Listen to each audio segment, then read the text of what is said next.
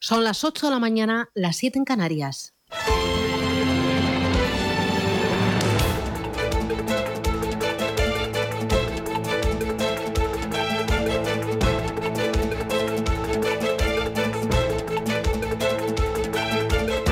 Capital Intereconomía, con Susana Criado.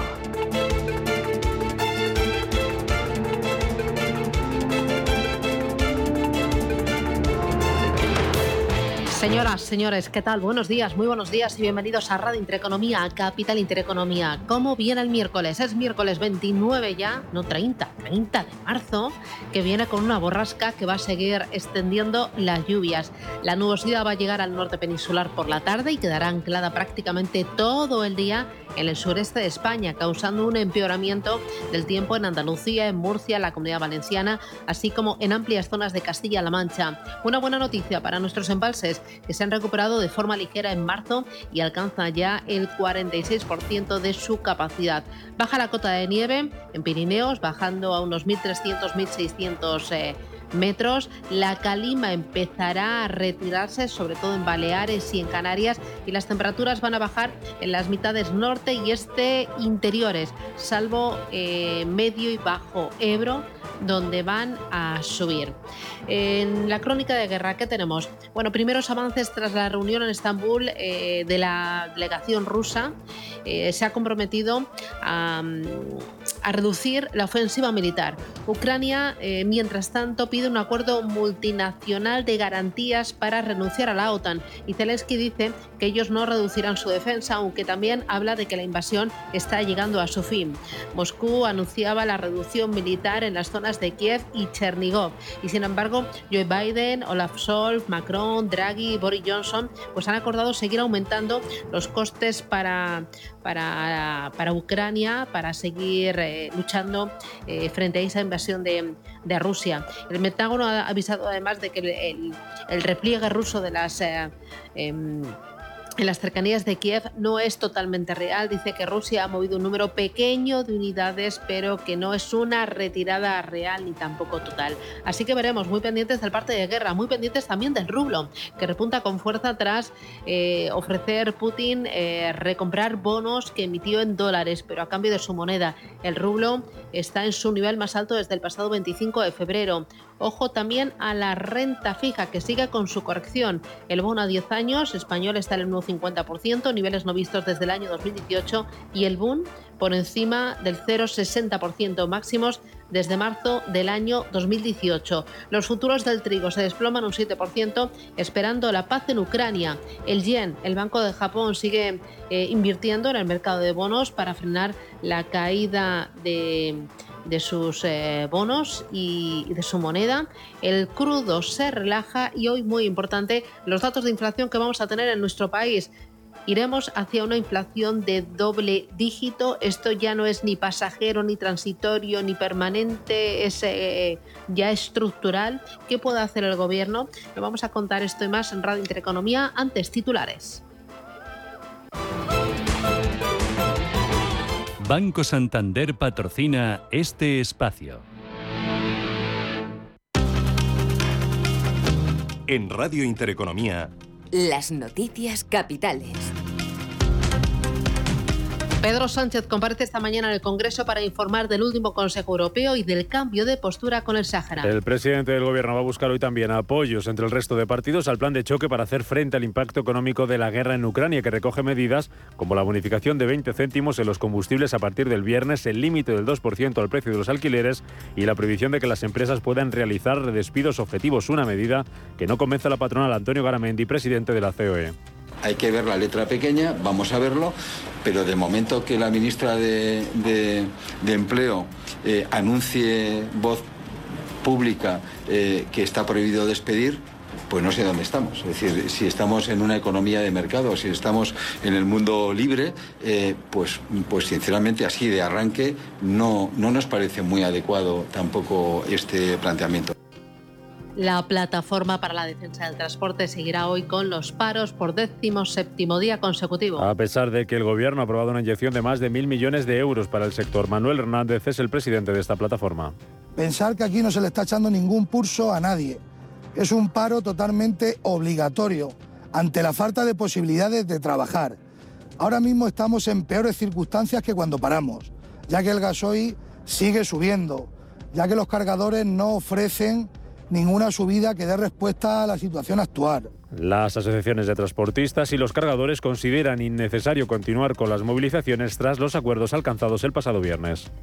El gobierno bajará el precio de la luz interviniendo los ingresos de las eléctricas. Lo hará aplicando una reducción en los beneficios obtenidos por las eléctricas por los altos precios que obtienen en el mercado mayorista cuando renueven contratos o firmen nuevos alrededor de entre 67 y 70 euros de precio de la electricidad firmado en el contrato será el tope a partir del cual se producirá una reducción de los beneficios obtenidos por considerarse que están por encima de aquello eh, que es eh, razonable eh, y que está que puede ser imputado al desorbitado crecimiento del precio del gas. La ministra Teresa Rivera anunciaba también que el gobierno usará el anticipo de 1.800 millones de las renovables para rebajar la factura de la luz y que los próximos días se anunciará en cuanto se topa el precio del gas. A las 9 de la mañana, el INE, el Instituto Nacional de Estadística, publica el IPC adelantado de marzo. Tanto el Gobierno como los expertos prevén que el dato se dispare por el encarecimiento de la energía y sea superior al 7,6% registrado en el mes de febrero. El gobernador del Banco de España, Pablo Hernández de Cos, cree que la subida de los precios tendrá impacto en el crecimiento en términos de crecimiento económico, estaríamos hablando de una reducción del crecimiento económico sobre el escenario base de entre medio punto y dos puntos porcentuales, ¿de acuerdo? Que, bueno, claro, medio punto es, importante, pero claro, dos puntos porcentuales es muy significativo. Y en la inflación también el abanico es muy amplio. Estamos hablando de que el SOC podría generar entre dos y cuatro puntos de incremento de la inflación al promedio del año. La Unión Europea rechaza la petición de Putin de pagar en rublos el suministro de gas procedente de Rusia. Bruselas considera que la demanda del presidente ruso no tiene base legal y defiende que los contratos del suministro deben respetarse y que en ellos se especifica el pago en euros o en dólares. Las bolsas bajan esta mañana pendientes de las negociaciones entre Rusia y Ucrania. Pendientes también estamos hoy de las divisas, sobre todo del yen. El gobernador del Banco de Japón, Haruhiko Kuroda, ha defendido una mayor estabilidad de eh, los mercados de divisas tras la fuerte depreciación del yen a comienzos de esta semana cuando cayó a su mínimo frente al dólar en seis años. Hoy la moneda japonesa se recupera un 0,7% frente al dólar. Tenemos a los futuros en Europa con eh, ligeras caídas que rondan el 0,3%, un 0,2% están bajando los futuros futuros en Estados Unidos y hemos tenido mayoría de caídas también esta mañana en las bolsas asiáticas. En la agenda del día se publica la tercera lectura del dato de PIB del cuarto trimestre en Estados Unidos. Junto al ADP de empleo del sector privado de marzo, que es la antesala del dato de paro que se va a publicar este viernes. También vamos a conocer cifras de, cifras de inflación en Alemania, en la zona euro, el clima empresarial y la confianza del consumidor de marzo. En España se publican también hoy índices de precios de exportación y de importación de productos industriales de febrero y la confianza empresarial de marzo. Y por el lado empresarial, Biontech presenta resultados, Bankinter paga dividendo y en Agas y Renta cuatro bancos celebran junta de accionistas. Banco Santander ha patrocinado este espacio. Hemos creado un lugar para ayudarte a crecer, donde cada pregunta tiene su respuesta, donde acompañamos a empresas y autónomos en su camino hacia la digitalización y sostenibilidad, donde estar al día de ayudas y subvenciones, y donde se impulsa la internacionalización de todos los negocios con contenidos pensados para aprender, inspirar y crecer. Santander Impulsa Empresa, el lugar para avanzar.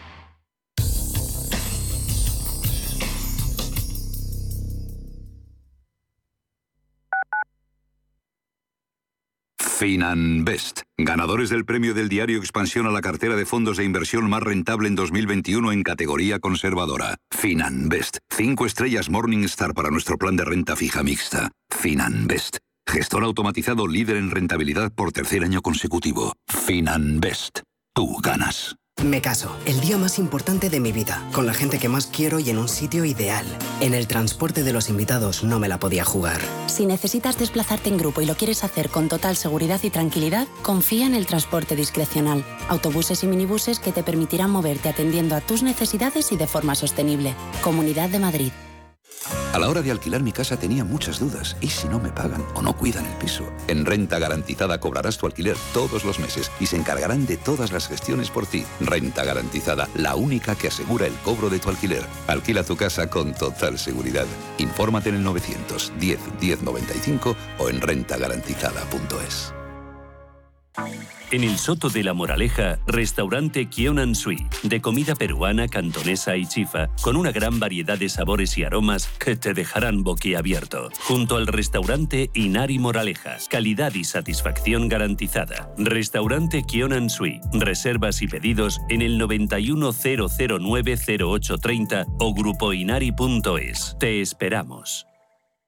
Los miércoles de una y media a dos de la tarde, Foro Empresas CEO, centrados en la organización. Proponemos consejos y soluciones para optimizar recursos y operativas al alcance de todos los que dirigen o son responsables de empresa. Los miércoles a la una y media de la tarde en Radio Intereconomía, Foro Empresas CEO.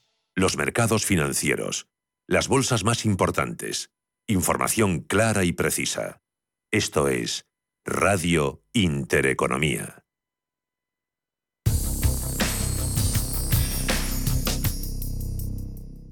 DEPAM les ofrece hoy la noticia de innovación sostenible.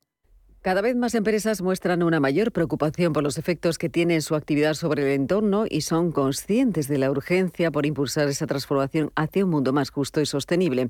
Este año 2022 es un año clave y marcado por la importancia de tres palancas transformadoras, el cambio en los modelos de negocio y gestión empresarial, también la generación de alianzas, el desarrollo de procesos colaborativos y el cumplimiento de criterios sostenibles para la obtención de financiación. Y en su conjunto, solo la activación de estos tres motores hará posible la reactivación económica y también el crecimiento. DEPAM les ha ofrecido esta noticia por gentileza del Centro de Inteligencia Sostenible de DEPAM.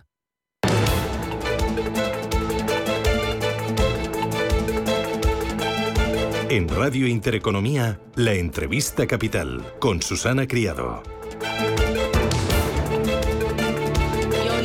Esta capital tenemos la oportunidad de charlar con don José Luis Bonet, que es el presidente de la Cámara de Comercio de España. Don José Luis, ¿qué tal? Buenos días, bienvenido.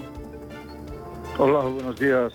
Gracias. Bueno, tenemos eh, muchas gracias a usted por atendernos. La verdad es que es un auténtico placer, un lujo. tenemos muchas cosas sobre la mesa, entre ellas ese plan eh, anticrisis eh, aprobado ayer por el Consejo de Ministros. ¿Le convenció? ¿Le gusta ese plan presentado por el presidente del Gobierno y que toca varios aspectos como el tema de la gasolina, el tema de los alquileres, el tema de los despidos? ¿Qué, qué valoración hace? Bueno, pues que algo había que hacer. Yo creo que quizá llega incluso un poco tarde en la reacción está del plan de choque este, pero que al fin ha llegado y, esto pues es bueno porque es que esta situación como se ha visto en las últimas semanas estaba poniendo a prueba a la sociedad, ¿no? Es decir, que hemos visto lo que ha pasado en el mundo del transporte y el mundo también de la agricultura y algo había que hacer. Por tanto, yo creo que hay que considerarlo positivo mediodía incluso más necesario. Lo que pasa es que se puede discutir si las medidas son suficientes o no, o, en definitiva, pues había que haber tomado otro, tipo de medidas, eh, como por ejemplo bajar impuestos de una manera eh, más importante, ¿no? Eh, por ejemplo, en lugar de subvencionar la gasolina con esos 20 céntimos para todos los españoles, ¿hubiera sido más efectivo y menos dañino para la inflación una bajada de impuestos? Claro, si hubieran bajado el IVA, pues eh, esto hubiera tenido un, efecto muy claro. Lo de ahora se puede considerar como un alivio, evidentemente que sí, pero, pero mm, quizá lo otro está mejor. También hay que entender que se resisten el Ministerio de Hacienda y la, misma vicepresidenta mm, mm, se resisten a, a no tocar demasiado las arcas del Tesoro porque están en una situación ya de déficit importante, tienen mucha deuda y, claro, les preocupa, ¿no? Lo de prohibir despedir, eh, al menos durante dure, eh, la guerra, en principio junio, eh, que, a, mí, esto tampoco me, tampoco, tampoco me gusta porque efectivamente esto es una intervención directa en el mercado laboral que yo creo que, ¿por qué? Yo no veo que los empresarios tengan ganas de, despedir, despiden cuando, cuando ya no, pueden más, pero, pero porque es muy duro despedir, ¿eh? y, por tanto yo no creo que, que, estén ahí pensando que tienen que despedir sí o sí, como sea, no, no, solo cuando ya están en, al límite y, y, tienen que hacerlo. Lo que pasa es que efectivamente mm, este intervencionismo en principio es malo. Lo que pasa es que, bueno, pues, eh, es una medida que va a durar tres meses y ya está. Rezuma mucho intervencionismo este plan de choque del, del, gobierno por todas partes, por el tema de las alquileres, por el tema del mercado laboral, por el tema de las subvenciones. Sí, sí, esto es verdad y creo que, eh, pero es que también tiene que ser porque el, el, Estado tiene que salir al quite y, y, en ese sentido el plan de choque era necesario. Por tanto, de alguna manera eso es desde luego intervenir. Pero cuando nos referimos al intervencionismo queremos decir en, que se mueven palancas eh, más allá quizás de lo debido, ¿no? Pero eh, efectivamente, yo vuelvo a lo mismo, ¿no? No es tanto un problema de, que se haya colocado esto, sino que es que yo pienso que los empresarios eh, no tienen ningún afán de despedir a nadie, lo hacen cuando no tienen más remedio. Eh, ¿Logrará este plan frenar la inflación? Porque es uno de los problemas que tiene nuestra economía en desaceleración por la guerra y que tienen las empresas. Muchas de ellas van a tener muy complicado el trasladar eh, a precios, a márgenes, esa subida de precios en los consumidores. ¿Todas estas medidas eh, conseguirán usted, cree que, al menos eh, mitigar o frenar la subida de precios? Sí, una, una, mitigación al menos relativa seguro, porque efectivamente son, medidas pues que van a, tener alguna eficacia. Lo que ocurre es que esto no quiere decir que la baje tanto como para que las cosas se reequilibren. Yo creo que la inflación está aquí, habrá que gestionar las cosas de acuerdo con esta realidad y por tanto lo, que habrá que hacer es, estar muy atinado, no, no, no, de alguna forma, en fin, subir los precios más de la cuenta porque entonces dejarán de vender y, y por otro lado lo que lo que tampoco pueden hacer es, no hacer nada porque entonces se les lleva el negocio por delante, ¿no? O sea que estamos en una situación en que la inflación eh, determina, como estuvimos en este país en varias ocasiones, eh, pensemos que en la transición, claro que hace mucho, ¿no? Pero mm, llegó al 27%, pues bueno, esto no será así no, no va a llegar a estos niveles, pero que va a ser una cuestión importante, pues yo creo que sí, vamos a tener que gestionar la inflación. Eh, dos cositas más, don, eh, don José Luis. Eh, uno, ustedes proponían un pacto de Estado para afrontar esta delicada situación que está viviendo España desde el punto de vista económico. ¿Usted lo ve eso posible? Pues yo creo que lo veo conveniente. A mí de, todo esto, uno de los principios que, que, me parece que es, importante es que se busca el, diálogo y el consenso en bien del conjunto de la economía, porque la situación es de una cierta emergencia, ¿no? Y por tanto, a ver si aquí vamos a, a dividirnos de una manera, digamos, eh, poco realista. A mí me parece que se pueden criticar las medidas y, y luego pueden no aprobarse. Lo que haga el Parlamento va a ser muy importante porque el Parlamento está para discutir esta, esta propuesta, ¿no? Yo creo que esto es, es importante decirlo, pero sí que la voluntad tiene que ser de unidad porque la situación afecta a todos de una manera grave. Eh, y por último, don José Luis, eh, respecto a la huelga de transportistas, parece que ya se está desinflando, aunque llevamos 17 días consecutivos de huelga, pero ya parece que las cosas van eh, a su normalidad. ¿Cómo ha visto la gestión de, de, esta crisis em, y de esta huelga por parte del Gobierno? Pues se lo he dicho al principio, yo creo que llega un poco tarde en algunos aspectos y por tanto mm, ahí, ahí pues no han estado bien. Lo que han, sí han estado bien es que al final han cogido el toro por los cuernos y, han ido a por ello y, han hecho un, plan de choque pues que, desde luego va a ayudar. Va a ayudar, bueno. Eh, pero podría haber hecho más el gobierno, acelerarlo más y no dejar que se dilatara tanto. Por lo menos, por lo, por lo menos podía haberlo hecho antes y quizá un poco más, sí, sobre todo en la cuestión de bajar impuestos, ¿no? Ya, ya. Pues don José Luis Bonet, muchísimas gracias eh, por atendernos, por su valoración, a ver cómo sale hoy el dato de, inflación en nuestro país y a ver si este plan anticrisis consigue aliviarnos un poquito a todos el bolsillo y consigue no disparar todavía más los precios. Muchísimas gracias por atendernos y que tenga buen día. Un abrazo fuerte. Pues gracias igual. Gracias. Enseguida vamos a ir con la tertulia capital, hoy con Rubén Gil a los mandos y con Carlos Tobías, con Inmaculada Sánchez Ramos y con Juanjo Rubio. Ha llegado el momento de digitalizar tu empresa. Los fondos europeos Next Generation ya están aquí. En Walters Kluber te ayudamos a transformar tu negocio con el mejor software empresarial. Sé el siguiente. Be the next en solicitar tu kit digital. Entra en kitdigitalparati.com y be the next. Walters Kluber. Más es contar con la calidad y garantía que da un banco especializado en servicios de ahorro e inversión. Mucho más es además poder domiciliar tu nómina y tus pagos, disponer de tarjeta en tu cartera o en tu móvil y realizar cómodamente transferencias nacionales e internacionales. Todo desde la misma cuenta. En Renta 4 Banco queremos ofrecerte mucho más. Por eso evolucionamos, para que no tengas que elegir. Más especialista, más para todos. Renta 4 Banco. ¿Quieres más?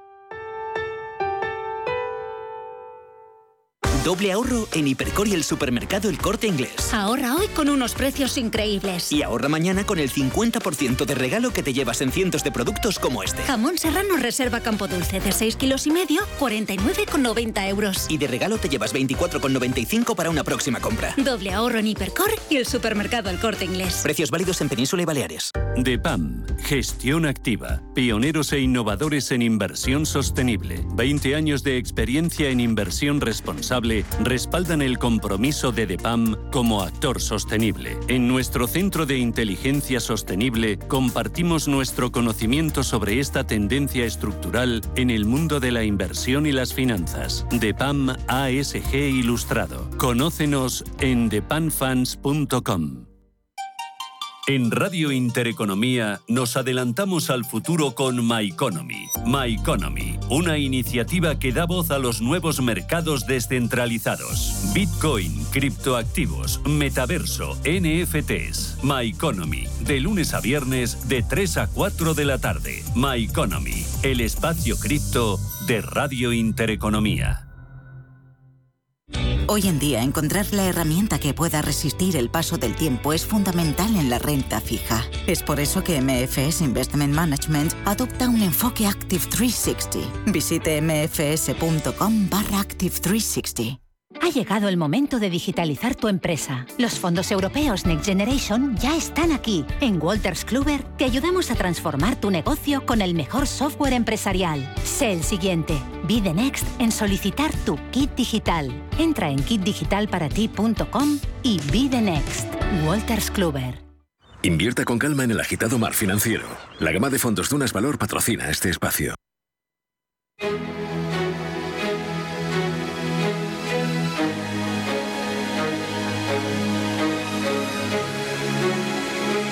En Intereconomía, la tertulia capital.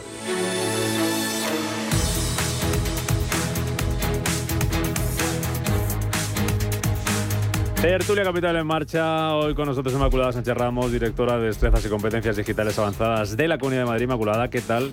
Muy pues, buenos días. Muy buenos ¿Cómo días estás? a todos. ¿Bien? Pues hombre, empezando la mañana aquí, aunque algunos lleváis más tiempo. Un poquito más. Un Pero bueno, un poquito de- con más. alegría, ya que Ponemos los las tiempos no son calles, buenos. las dejamos listas para cuando vengáis los, los demás. ¿Me cuentas luego un poquito del plan este de ciberseguridad que aprobó ayer el, el gobierno? ¿Hasta qué punto es necesario? ¿Hasta qué punto es importante? ¿Qué, qué- para qué puede servir un plan de ciberseguridad? Si es que estamos tan en riesgo o no, los que no sabemos de esto, No, lo tenéis que explicar muy bien. Ahora me cuentas. Carlos Tobías, abogado, ¿cómo estás, Tobías? Pues muy buenos días, ¿Qué muy tal? bien. Aquí eh, intentando ver si acabamos la semana. Y... Bueno, si estamos a la mitad, todavía no corre tanto. Hombre, a ver, hay que ser, hay que ser optimistas.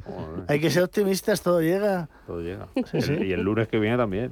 A ver, ¿ves cómo eres? Estás muy negativo. Hombre, Estás me- muy negativo, Rubén. Me lo quieres vender, me lo quieres vender y al final me lo creo. Juan José Rubio, catedrático de Hacienda Pública. ¿Qué tal, Juanjo? ¿Cómo estás? Un placer, como Buenos siempre, estar días. aquí en ¿Todo esta bien? casa. ¿Todo muy en bien. orden? muy- Bueno, dentro de lo que cabe, esperando, da- esperando datos, sobre todo el tema de la inflación de hoy, que es preocupante. ¿no? ¿Apuestas a por dos dígitos hoy? Sí, sí, yo creo que sí, que vamos, por, por desgracia y por la concatenación de elementos, yo creo que llegaremos. Espero que coyunturalmente, de forma muy puntual, pero seguramente este mes eh, y el próximo estaremos en situaciones de dos dígitos. Va a ser el primer dato que va a recoger el impacto de la guerra, porque hasta ahora ya hemos dicho, bueno, de la inflación es por la culpa de la guerra, por culpa de Putin. Bueno, el 7,6%, eh, 7,6% de febrero no fue por la, por la guerra. ¿Cómo combatimos la inflación, Juanjo? ¿Y qué impacto puede tener en el crecimiento? Que escuchamos antes al. Banco de España y estaba Cos bastante menos optimista que Tobías. Sí, vamos a ver. eh, Es fundamental en una situación de esta eh, vi- visualizar las experiencias del pasado. Estamos en una situación en la cual la inflación es controlable, pero para ello necesitamos un esfuerzo de toda la sociedad. Y para ello yo creo que es fundamental un, articular una especie de pacto de rentas, donde todos nos pongamos de acuerdo respecto a que esto de alguna manera va a suponer un empobrecimiento del conjunto de la sociedad, una pérdida de capacidad económica de todos. Y lo que hay que hacer es distribuir los costes. Y la forma de distribuir los costes es lograr que, eh, que salarios, que beneficios, que pensiones, eh, que márgenes eh, comerciales, etcétera, se vayan ajustando a una realidad como es la actual. Y yo creo que en este sentido se hizo ya en su momento, hace muchos años, con los pactos de la Moncloa, y creo que las fuerzas políticas tienen que, y los agentes económicos tienen que ser sensatos para que esto no se nos vaya de las manos. Ya que hablas de pensiones, ayer te mm, leía en Twitter que estaban muy de acuerdo con un artículo de José Antonio Erce. No recuerdo exactamente cómo decía, pero decía, ojalá firmo que me suba las pensiones la mitad que el IPC o algo así decía. ¿o cómo- No, vamos a ver, eh, no, es ajustar eh, de alguna manera el, el crecimiento de las pensiones a la nueva realidad. O sea, no tiene mucho sentido que hoy en día el colectivo de pensionistas esté indiciando sus eh, pensiones al IPC, teniendo en cuenta los IPCs que estamos eh, sufriendo y que vamos a tener a final de año, eh, cuando el resto de los agentes económicos están de alguna manera eh, sufriendo una caída significativa de sus rentas. Entonces, en ese sentido, yo creo que por eso hablo de pactos de renta. Tenemos que distribuir los costes entre todos, incluyendo los pensionistas. Yo creo que en el peor momento se ha decidido indiciar las pensiones al IPC, eh, porque el IPC, como sabemos, está disparado. ¿no? Mm, y va a ser particularmente negativo, decía el Banco de España, el dato de marzo que vamos a conocer eh, eh, hoy. Esto como se estamos viendo Inmaculada cómo se está trasladando ya, por ejemplo, a los precios. Nos decía José Luis Bonet, eh, presidente de la Cámara de Comercio, en nuestra entrevista a Capital con Susana Criado, nos decía, si las empresas suben los precios, van a dejar de vender. Pero si no repercuten esa subida de los precios, de sus costes en los precios, lo que va a hacer es que esta situación se les va a llevar por delante. ¿Cómo cuadramos ese círculo? Hombre, co- como siempre estas cuadraturas del círculo son complejas, pero evidentemente yo sé que digo esto siempre, pero, pero es que yo creo que es tan evidente, o sea, si tú tienes una fuente y tapas el tapón, le pones un tapón a la fuente del agua, pues no puede haber agua. Pues hombre, aquí al final lo que tenemos que llegar siempre es a lo mismo, a que podamos generar empresas lo más o menos sólidas para que generen empleo y consecuentemente actividad económica. Sé que esto es el ABC, que es de parvulitos, pero, pero no deja de ser cierto, o sea, por mucho que sea de parvulitos. El cuadrar siempre es al que tenga la fuente de poder generar la riqueza, poderla generar. Por lo tanto, a las empresas no fastidiarles más, por decirlo de una manera elegante, sino todo lo contrario, facilitarles la vida. ¿no? Y a los autónomos, sé que también es una de estas mm, mm, fijaciones mías, quizás porque mi madre era autónoma, pero a los autónomos que, le- que les están machacando eh, también. Pues entonces, ¿cómo cuadramos esto? Yendo a las causas de los problemas. Y las causas es aquellos que generan empleo, riqueza, darles la- favorecerles la vida. Y a partir de ahí todo va fluyendo. Yo eso creo que no va en contraposición de otras medidas. No se puede hacer, por ejemplo, ya sé que, no, que sale un poco y con esto lo dejo, pero no se puede hacer, por ejemplo, lo del alquiler. Así, a pelo, a pelo, intervenir los precios y, de- y decir el 2%. 2%, a pelo. Entonces, vamos, esto lo que va a generar es que la gente no ponga las, los, los pisos en alquiler. Luego, aquellos que necesitan casa no lo van a tener. Si es lo mismo siempre. Si a a la fuente no la puedes poner un, ta- un tapón. Si viene a cuento, porque eso del alquiler entra forma parte del paquete de medidas Bueno, que ha viene a cuento, pero el- quiero decir el que- gobierno para intentar eh, atajar esa subida de los precios, intentar contener el alza de los precios. Eh, utilizando el símil de Inmaculada, Tobías, el tapón que ha puesto el gobierno, eh, que se aprobó ayer en Consejo de Ministros, ¿para qué va a servir? ¿Qué te, qué te parecen las medidas? El tema de la bonificación del diésel, a ver qué pasa con el gas, que todavía hay mucha Claro. prisa para topar el precio del gas y de momento hay que esperar. Eh, De todas formas, Europa ya ha dicho, oiga, le voy a dejar que lo haga usted con Portugal, toda esta historia, pero es un error, ¿eh? Está usted equivocándose y lo va a pagar. Haga usted lo que quiera si quiere para que no me ponga a mí como excusa, ¿no? A mí me parece que, por un lado, estamos. Es como si a alguien le duele, le duele algo porque tiene una enfermedad y se toma una aspirina para que no le duela. Dices, vale, está muy bien porque atenúas el dolor, pero tienes que atacar la enfermedad, porque si no, la aspirina no te va a surtir efecto. Entonces aquí al final pasa lo mismo. Hay unas medidas coyunturales que lo primero que se discute es, uno dice hasta junio, dice otro, no, no, más, más, más, más lejos. Pero al final nadie aborda los problemas estructurales. Y encima lo que ocurre es que cuando se intenta hacer algo se hace siempre en dirección contraria a lo que hace todo el mundo. Es decir, aquí no se puede despedir. Oiga, ¿y qué hago si mi empresa no va?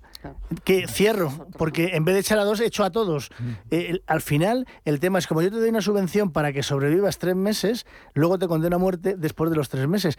Yo, la verdad, eh, yo no, no creo que sea tan difícil. No es fácil. Pero, hombre, tampoco creo yo que haga- hace falta ser premio Nobel. Entonces, me parece que van al contrario de todo. Es un peaje que el PSOE está pagando a Podemos por el tema de tener el apoyo. Los 16.000 millones estos se van a, a articular en ayudas, pero no en soluciones. Eh, 20.000 millones para Irene Montero para que no protesten los de Podemos, etcétera, etcétera. Y al final, yo me imagino que de- desde el punto de vista del señor Garamendi de la, de la COE, se encuentran como un partido de tenis en el que tú no juegas. Ya, tenemos, ya tenemos en el BOE, Juanjo, el, eh, los detalles. Habría- habrá que leerlos para si hay alguna novedad, porque los acabamos de mm, publicar. Eh, se acaba de publicar, los acaba de publicar el gobierno en el BOE. Están calentitos de ese paquete urgente de, de medidas. Em, ¿Qué te parecen? ¿Cuál, ¿Cuál destacarías como positiva, como negativa? ¿Qué echas de menos? ¿Bajada de impuestos también, como decía eh, Bonet? Vamos a ver, eh, el problema de la bajada de impuestos es que estamos en una situación de cierta complejidad. Y de cierta complejidad... Son, son 160 páginas. ¿eh? No, no Sí, va a sí, dar no, tiempo no, a ya, leerlas ya, antes de que termine. Ya, ya. eh, tenemos deberes ya para los próximos días, ¿no? Entre, yo, en mi caso, entre el informe de la Comisión para la Reforma del Sistema Tributario y esto, ya tengo deberes hasta Semana Santa, ¿no? No te vas a aburrir. Sí, sí, efectivamente. Bueno, 160 páginas. Efectivamente. Vamos a ver, respecto al tema de la bajada de impuestos. mm, eh, en primer lugar, respecto al tema de los hidrocarburos, el problema que tenemos es que nuestra fiscalidad es, muy baja, es muy baja comparada con el resto de los países de la Unión Europea, de tal manera que ellos sí que han podido eh, bajar los impuestos sobre hidrocarburos porque tienen margen de maniobra. Nosotros estamos en el límite inferior que nos permite la armonización en el ámbito de la fiscalidad energética. Entonces, desde esa perspectiva, bueno, pues, pues se ha hecho lo que se ha podido. Desde el punto de vista del IVA, bueno, pues hay que tener en cuenta que, la reducción supone mucho dinero, mucho dinero. Os doy un dato. Eh, la reducción de, eh, bueno, todos los efectos derivados de la reducción de la carga fiscal eh, a la electricidad ha supuesto del orden de 12.000 millones de euros. Estamos hablando de una nómina de pensiones anual, digo mensual. Eh, por lo tanto, mm, eh, en una situación en la cual también el déficit público, el endeudamiento está disparado y el Banco de España nos lo, nos lo avisaba, eh, pues la bajada de impuestos tiene unos efectos quizá beneficiosos a corto plazo, pero eso hay que pagarlo. Y habrá que pagarlo mm, en el futuro, teniendo en cuenta además que con la inflación que tenemos, la política monetaria se va a poner muy dura y nos vamos a encontrar a medio plazo con unos tipos de interés que van a tener que hacer frente a la deuda pública que van a ser prohibitivos y que, que de alguna manera van a condicionar el presupuesto. Yo es que lo que creo es que hay que empezar a preparar un plan estratégico a medio y largo plazo tipo pactos de la Moncloa o tipo política de rentas o lo que sea, donde podamos ir digiriendo toda esta situación eh, eh, con dos elementos fundamentales. El tema del déficit público y el endeudamiento, por un lado, hay que ir, eh, digamos, absorbiéndolo y, en segundo lugar, desarrollar un conjunto de reformas estructurales en el mercado energético, en el, en la- en el sistema tributario, en eh, la política de eh, pensiones, etcétera, que nos permita ajustarnos a la nueva realidad. Porque si no, eh, este tipo de políticas intervencionistas lo único que hacen es distorsionar mercados y decisiones. ¿Por qué no baja los impuestos el, el gobierno, por ejemplo, los combustibles? ¿Porque no hay margen? No hay o- margen, no o, hay margen. o porque no hay dinero?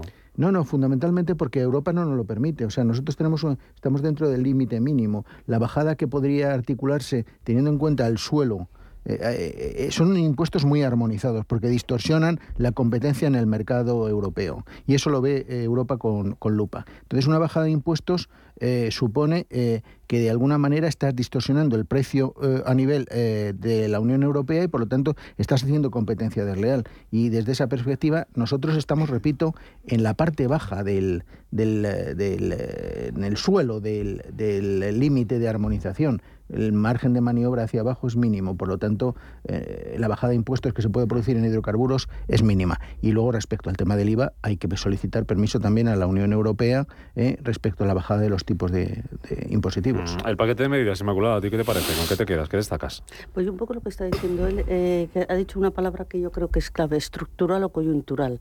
Eh, plan estratégico, estructural, eh, perdón, sí, digo bien, estructural. El paquete de medidas es absolutamente coyuntural. Esto es un poco, y también lo ha dicho antes Ángel, un poco la gestión, voy a decirlo, perdón Carlos, la gestión lo voy a decir suave, la gestión de los precios políticos, por no decir otra cuestión de, porque sería un poco más duro, eh, como tenemos que darle en este ministerio, a este departamento, tanta pasta para que no se me enfade Menganito, para que el otro, todo ese conjunto de intereses cruzados, de necesidades cruzadas para poderse mantener un determinado gobierno mm, de coalición, pero de no coalición, eso hace que distorsione las cuentas públicas, que distorsione los presupuestos, que tengamos que jugar en lo, en lo coyuntural. Por eso no me quedo casi con nada, porque realmente es eh, como vamos como al remolque de la realidad. La realidad y, y vamos tapando como si fuera con, yo qué sé, rascar una uña, una roca y querer que eso nos abra un boquete imposible. O sea, yo ahí opino totalmente como en mi anterior interlocutor eh, eh, hay que tomar medidas estructurales hay que, y esas medidas estructurales acompañado con un plan de acción de transición, de gestión de la transición ordenada. Y eso no es. Entonces, realmente estas son medidas cosméticas y de maquillaje y de tapar huequecitos. Y además con unos problemas en cuanto a su desarrollo desde el punto de vista del desarrollo normativo. ¿Cuántas páginas tenía el Real 160, ¿no has dicho? Ciento y pico, ¿no? 160, pero además es que, claro, como esto no hay capítulos aquí que te... Para encontrar una medida aquí eh, es echarla mañana. Has probado el control F. Pero es que luego todo eso hay que aplicarlo a través de unos procedimientos administrativos. Poner un directorio, la página 126, combustibles, y ya vas y lo buscas. Los procedimientos administrativos van a ser. Eh, que todavía ralentizan más la realidad, que todavía estamos en dos mundos, uno del como sí y otro del sí, el real, el económico, el, el de los, la sociedad civil, el que, el que está supuestamente intentando generar empleo, y el otro mundo ese eh, que es un modelo burocrático, un modelo de la realidad que, de todas formas, ralentiza esas medidas duran hasta junio. En lo que te puedes hacerlo, eh, llega junio. O sea, es decir, eh, en junio no vamos a haber empezado. Entonces está muy bien porque es un postureo que vale para que hoy ya no diga nada. Pero a mí me sorprende, eh, huelga de transportistas. Se reúnen con los que no convocan y les dice 500 millones. No, bueno, pues mil. es esto que es un mercado presa. No, pero sí, pero además en teoría, porque yo, por ejemplo, lo del alquiler, debe ser que estoy muy dolida con eso, pero lo del alquiler yo no me creo que dure hasta junio. Luego lo prorrogamos, luego lo no sé qué, luego se queda como algo establecido. Bueno, una de las medidas que recoge ese decreto, 160 páginas en el BOE, es la prohibición de despedir por parte de las empresas por causas objetivas, que ha derivado en este enfrentamiento entre el presidente de la CB y la ministra de Trabajo que la ministra de, Empleo eh, anuncie voz pública eh, que está prohibido despedir, pues no sé dónde estamos. Es decir, si estamos en una economía de mercado, si estamos en el mundo libre, eh, pues, pues sinceramente así de arranque no, no nos parece muy adecuado tampoco este planteamiento. Si a la ministra le parece muy bien que nos puede despedir, bueno, pues que monte una empresa ella y que, y que lo haga. Quiero lanzar un mensaje claro a los empresarios y empresarias de este país. En las crisis, cuando hay mecanismos eh, bueno, de protección social, como es el caso de nuestro país, no hay que despedir. El mensaje es claro, ya lo hemos hecho en la gestión de la pandemia desde el Real Decreto 820 y ahora les pido que lo, que lo volvamos a hacer. No hay que despedir, Tobías. A ver, esto es una especie de chantaje. Es decir, yo te llevo a una crisis, te doy una pequeña subvención para que no te mueras y te digo, ah, bueno, pero a partir de aquí ya eres mío para siempre. Ya no puedes despedir, ya no puedes subir los precios, intervengo tu mercado. Todo porque, porque te da una pequeña subvención pública que ha sido necesaria porque con las medidas que yo he adoptado te lleva a una situación sin salida. Entonces es una pescadilla que se muerde la cola y sobre todo es un absoluto dirigismo económico eh, realmente en manos de gente que jamás ha dirigido nada, con lo cual es maravilloso porque es, son personas que no han tenido jamás una responsabilidad de gestionar nada y ahora están gestionando un país y gestionando indirectamente las empresas. Con lo cual, bueno, pues es maravilloso. Como al final, porque antes por lo menos se decía que la sociedad vivía al margen de los políticos, pero es que ahora no te dejan ni siquiera eso. Y entonces te condicionan con este tema. A mí me parece que el tema de despedir eh, a veces es necesario para salvar a los demás. Es como si alguien le tiene que cortar un brazo para salvarle la vida no es bueno cortar un brazo, pero te salva la vida. Aquí al final lo que hay que hacer es despedir a toda la plantilla o cerrar la empresa porque no me dejan despedir a uno que a lo mejor hubiera sido la solución. Bueno, eh, evidentemente quien toma esa medida no ha tenido nunca una empresa. Mm. Bueno, está claro que eh, este gobierno eh, es, es, el gobierno del intervencionismo y de la regulación y de la ordenación, la planificación centralizada prácticamente. Sí, los planes quinquenales podemos. Entonces ahí es donde se encuentra confortable. Otra cosa es que eso sea compatible. Suena muy democrático esto, Juanjo. suena al pasado, ¿no? los planes indicativos, yo recuerdo en la época de Franco. Planes quinquenales. En definitiva, estamos hablando de una intervención en, una economía de mercado que lo único que hace es distorsionar, alejarnos de la realidad económica y de alguna manera condicionar el futuro de las propias empresas, con lo cual, pues yo creo que, repito, el cortoplacismo de este gobierno en este tipo de medidas, que además no van a tener un efecto mm, real sobre la economía por lo que hemos comentado, la burocratización, eh, todo el desarrollo regulatorio, porque todo, ese, ese decreto hay que desarrollarlo luego, etcétera. Eh, es incompatible con decisiones y actuaciones inmediatas como las que exige pues un, un tejido empresarial que está bajo bajo bajo mínimos y bajo, bajo y si en paralelo no adoptas medidas estructurales pues si las coyunturales no las puedes ejecutar y las estructurales no las haces pues ya me contarás. No pero yo además agregaría lo que habéis dicho vosotros dos cosas otro de tres puntos. Uno que no es que no las puedas implementar las coyunturales es que son perniciosas. O sea no es solo que es que no te dé tiempo y toda esa burocracia que estoy absolutamente de acuerdo es que son malas o sea, per se o sea ontológicamente lógicamente. Segunda cuestión es, a mí me asombra ahora Garrimendi que le decide que qué horror se le ha ocurrido a esta señora esto. Oiga, usted cuando estaba hablando de la reforma laboral, ¿qué pensaba? Que vivíamos, perdonar la presión mm. tan coloquial, en los mundos de Yupi. O sea, ¿ahora se ha descubierto este señor, se ha despertado? ¿O de qué, o de qué estamos hablando? Porque ahora se, se da cuenta que es intervencionista. Yo, creo que, yo creo que en aquel momento lo que trató es de minimizar el impacto de la propuesta que estaba encima de la ya, mesa. hombre, que era estratagema ya lo sé, pero quiero decir ¿no? que no Porque digo, la otra alternativa era la ruina absoluta, ¿no? Entonces vamos a minimizar el impacto, ¿no? Vamos a, como decimos los economistas, a, maximizar con restricciones, ¿no? con restricciones, qué bonito. Oye, Inmaculada, esto del plan de ciberseguridad, 1.200 eh, millones, 150 acciones, iniciativas, que no sé cómo lo llamáis, los que sabéis de esto. Esto, ¿hasta qué punto es importante? Eh, ¿Qué has podido ver? Vamos a ver, yo he visto muy te poco... tienes que leer luego el BOE, que sale No el te BOE. preocupes, no te preocupes, que ya... luego, luego, lo él, buscas. se pasa con el, los También 160 estar ahí. con el BOE y así intercambiamos. El plan de ciberseguridad estará ahí, en el escondido. fin de semana, luego la, la semana que viene, si quieres, intercambiamos intereses. Bueno, Si vamos a ver, primera cosa, ¿os acordáis de un anuncio que decía, no sé si era de Avecren o la que sea, ya sé que aquí no hacemos eh, publicidad, ya está tardando? ¿Os acordáis de esa frase? Pues efectivamente ya estaban tardando. Esto se tenía que haber hecho hace 5, 6 y 7 años, vamos. El problema de la ciberseguridad era gravísimo desde hace muchísimo tiempo. Siempre ha habido esta dicotomía de no vamos a crear, eh, digamos, eh, alarma social y al mismo tiempo como no sé si me explico, es como una, costa- una pescadilla que se muerde la cola, un círculo vicioso en el que por no crear alarma social no lo, no, no lo expando y no lo digo, por no expandirlo y no lo digo no tomo medidas y así continuamente.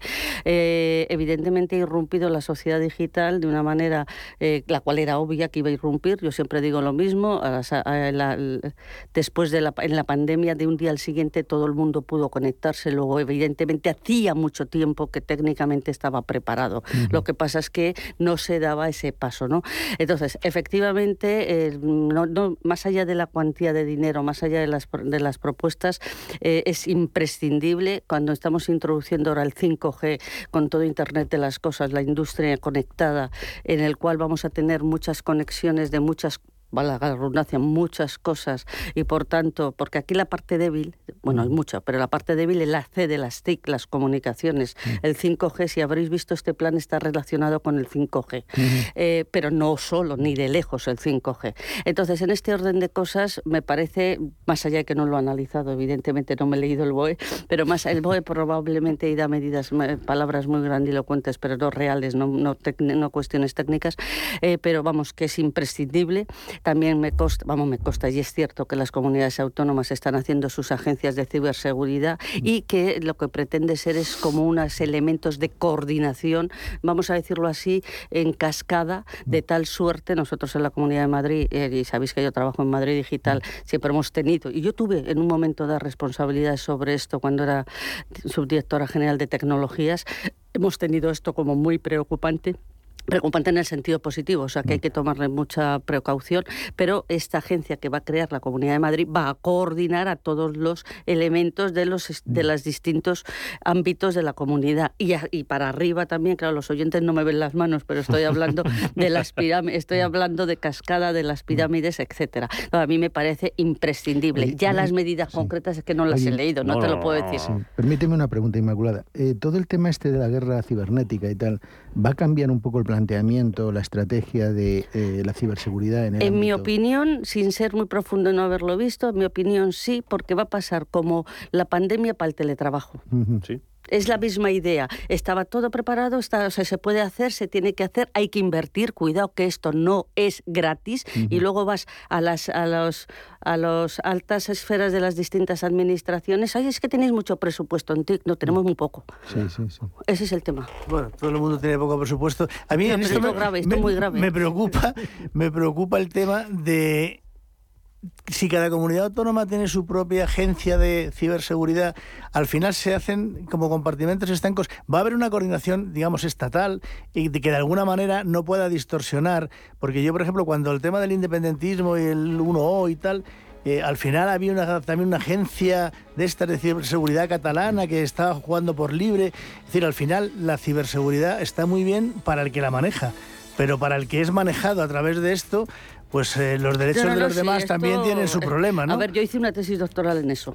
O sea, de, Smart Cities, pero una tesis de los impactos éticos de las Smart Cities. Esto del control en uno es muy claro. Bueno, que nos vamos. A las 9 de la mañana la IPC, a las 9 y 5, por cierto, adelanto que vamos a hablar con Inés Cardenal, que es la directora de Comunicación y Asuntos Legales de la AOP, la Asociación de Operadores Petrolíferos, para que nos cuente cómo les va a impactar a ellos toda esta rebaja de 5 céntimos que tienen que hacer en el precio del combustible. Noche y gasolina hasta el viernes. Sí, Exacto. Si vais algo a la gasolinera mañana, pues compráis pan o lo que sea, pero Hombre, algo habrá que poner por sí, pero poquito, poquito. Bueno, mejor el viernes, mejor el viernes. Inmaculada Sánchez Ramos, Juan José Rubio, Carlos Tobías, pasad un buen miércoles. Iba a decir ya jueves, es que me ha animado tanto todavía que ya me veo de fin de semana. Adiós. Gracias a los tres. Buenos días. Un abrazo.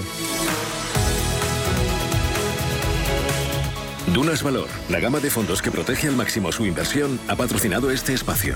Prudencia, constancia, equilibrio y flexibilidad. Valores imprescindibles para una buena inversión. Gama de fondos Dunas Valor. La gestión independiente que sabe cómo proteger al máximo su inversión en el mar financiero.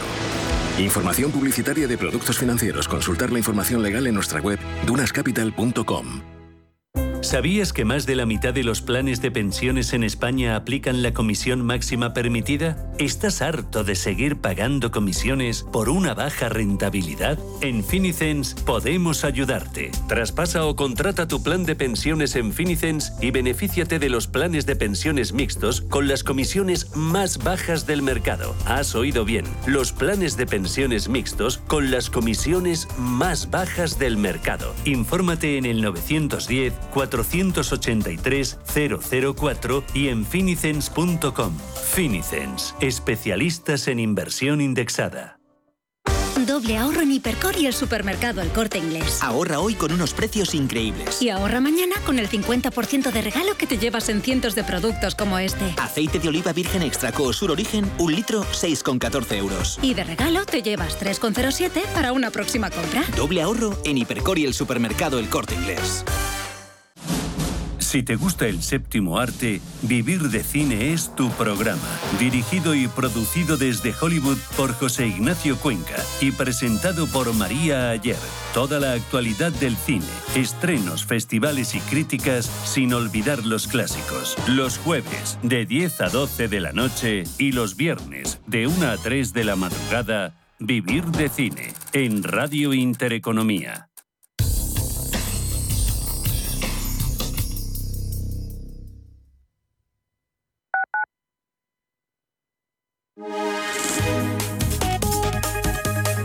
Mafre patrocina la información del tiempo. Este miércoles en la península y Baleares predominarán cielos nubosos con precipitaciones dispersas desplazándose de oeste a este. Se prevén más abundantes en el Cantábrico, Pirineos, Cataluña, Baleares, sistemas central e ibérico.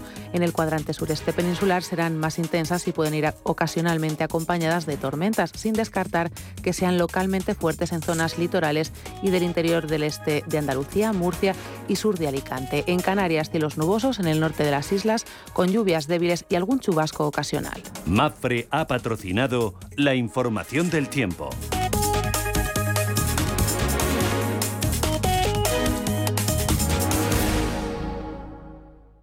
Hola, soy Rafa Jiménez, presento a media sesión en Radio Intereconomía. A media sesión, para resumir esas mañanas que dan tanto de sí. De una forma amable y donde abrimos el abanico de la información. De 12 a 2 del mediodía en Radio Intereconomía. Di que nos escuchas.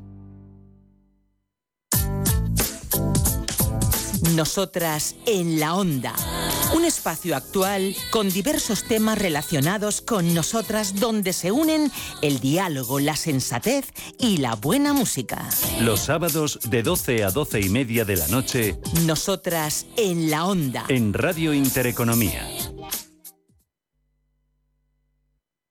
Si eres emprendedor, profesional o empresario y quieres estar al día en los temas que afectan a tu empresa, Cultura Emprende es tu programa. De la mano de Alejandra Rompedrique, Víctor Delgado y Ángel Calvo Mañas, conocerás las experiencias de otros empresarios y estarás al día en marketing, formación, tecnología, fiscalidad, eventos y más. Los viernes de 7 a 8 de la tarde en Radio Intereconomía.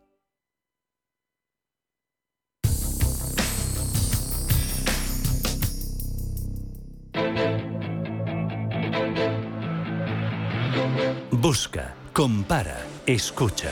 Capital Intereconomía.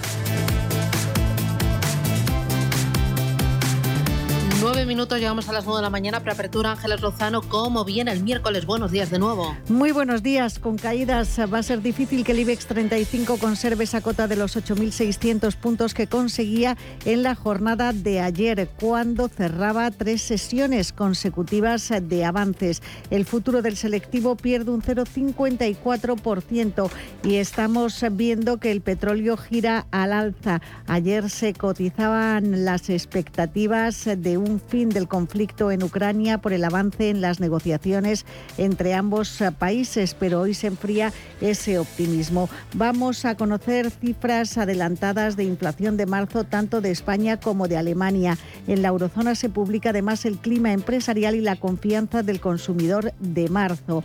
En Estados Unidos conoceremos las solicitudes semanales de hipotecas, también el informe ADP de empleo del sector privado de marzo, un anticipo de ese dato oficial que se publicará el próximo viernes y conoceremos una revisión del PIB del cuarto trimestre del pasado año en la potencia norteamericana.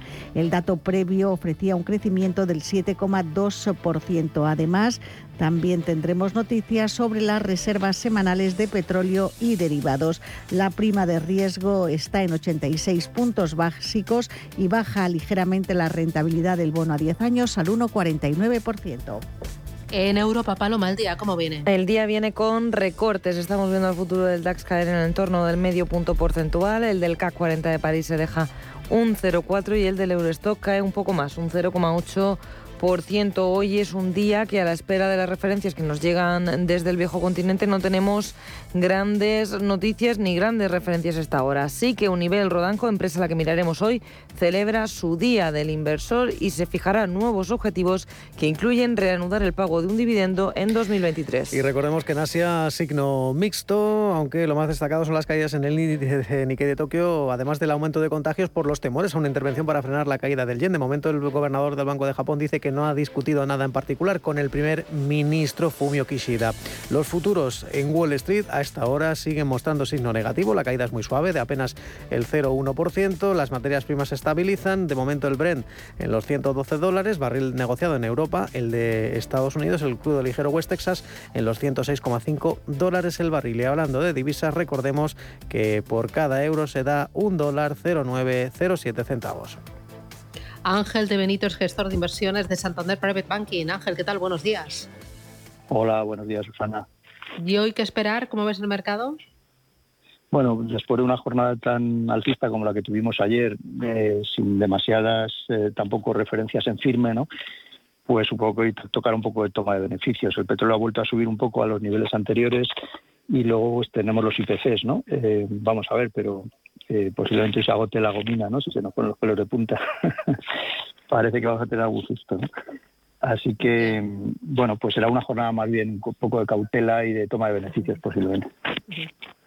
aquí vigilar muy de cerca las negociaciones entre Rusia y Ucrania, ¿no? Eso es lo que nos puede dar un poquito de, aire al mercado y al mismo tiempo eh, vigilar cómo se mueve la curva americana, ¿no? Sí, eh, yo creo que va a ser el, tema tipo, seguramente, pues bueno, si podemos en algún momento hablar de que se ha pasado el, conflicto bélico, pues yo creo que el tema de los tipos en Estados Unidos será posiblemente lo que nos mantenga un poco eh, como, como fuente principal de preocupaciones, ¿no? De hasta qué punto pues van a ser subidas tan rápidas como para enfriar la economía. Pero bueno, eso sería más adelante. De momento, yo creo que lo que interesa es que se estabilicen precios de materias primas, precios de la energía y que podamos recuperar un poco de normalidad si el conflicto efectivamente pues llega al fin, ¿no? Ojalá ya lo veamos pronto. Ya. Eh, mientras tanto, el petróleo, eh, volatilidad, eh, depende de China y de ese brote de COVID, depende también del tema de la guerra. nos va a tener bailando, bailando, ¿no? Sí, sí, la volatilidad es enorme. O sea, ayer veíamos que caídas del 8% y prácticamente recupera toda la caída de ayer. O sea, yo creo que va a ser continuo, ¿no? Lo importante es un poco, pues efectivamente, que la OPEP suba un poco la producción y que veamos que se estabilice un poco el precio, aunque sea en el entorno este de 100 dólares, pero que ya veamos un panorama más claro, ¿no? Que desaparezca la incertidumbre a futuro, ¿no? Y para eso yo creo que el, el, conflicto se encauza hacia el final, pues es importante, ¿no? O sea, que, que veremos a ver eh, qué es lo que, tenemos por delante estas próximas semanas, ¿no? Que es donde debería resolverse el, problema. Eh, ¿Vosotros os estáis tornando más defensivos a las carteras? Eh, ¿Más liquidez o qué estáis haciendo? Eh, pues bueno, yo creo que ha habido una fase un poco de, esperar, no salir en el pánico, ¿no? Y yo creo que hay una fase ahora en la que la recuperación es bastante fuerte, estamos en niveles superiores al previo al conflicto, ¿no? Y esto pues te hace reflexionar de si realmente lo que tenemos por delante es más o menos tranquilo y te permite otra vez reestructurar carteras, ¿no? Entonces yo creo que sí, hay un viraje un poco hacia acciones más value y acciones más defensivas, las dos cosas, ¿no? Muy bien, pues... Y, eh, eso es lo que tenemos por delante, sí. Ya, lo iremos viendo, lo iremos viendo, ¿no? Sabemos cómo arrancamos, pero no cómo terminamos ni lo que pasa entre medias. Ángel de Benito, gestor de inversiones de Santander Private Banking, gracias y que tengas buen negocio. Buen miércoles. Gracias, buenos días.